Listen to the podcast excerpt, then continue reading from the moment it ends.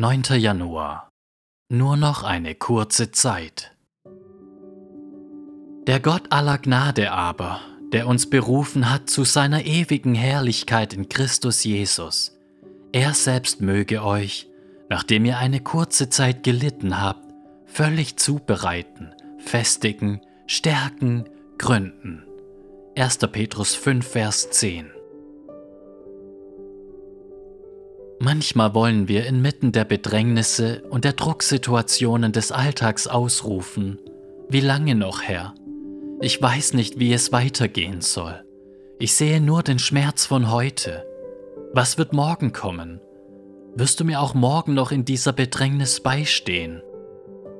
Diese Frage ist zutiefst dringlich, weil Jesus gesagt hat, wer aber ausharrt bis ans Ende, der wird gerettet werden.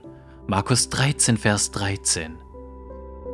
Wir erzittern beim Gedanken an die, die feige zurückweichen zum Verderben. Hebräer 10, Vers 39.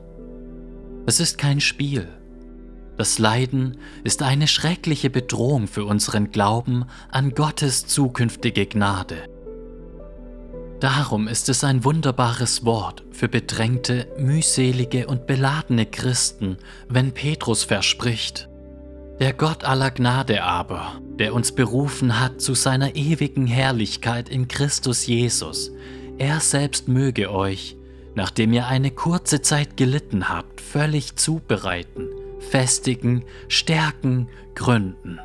1. Petrus 5, Vers 10 Die Gewissheit, dass er nicht länger wegbleiben wird, als wir ausharren können, und dass er die Schwächen, die wir beklagen, wegnehmen wird, und dass er das für immer fest gründen wird, was so lange wackelte und wankte. Diese Gewissheit kommt vom Gott aller Gnade.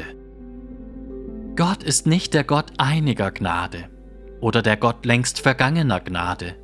Er ist der Gott aller Gnade, einschließlich der unendlichen, unausschöpflichen Reichtümer der zukünftigen Gnade, die wir brauchen, um bis ans Ende auszuharren. Der Glaube an diese zukünftige Gnade, gestärkt von der Erinnerung an die vergangene Gnade, ist der Schlüssel, um auf dem engen und schweren Weg, der zum Leben führt, auszuharren.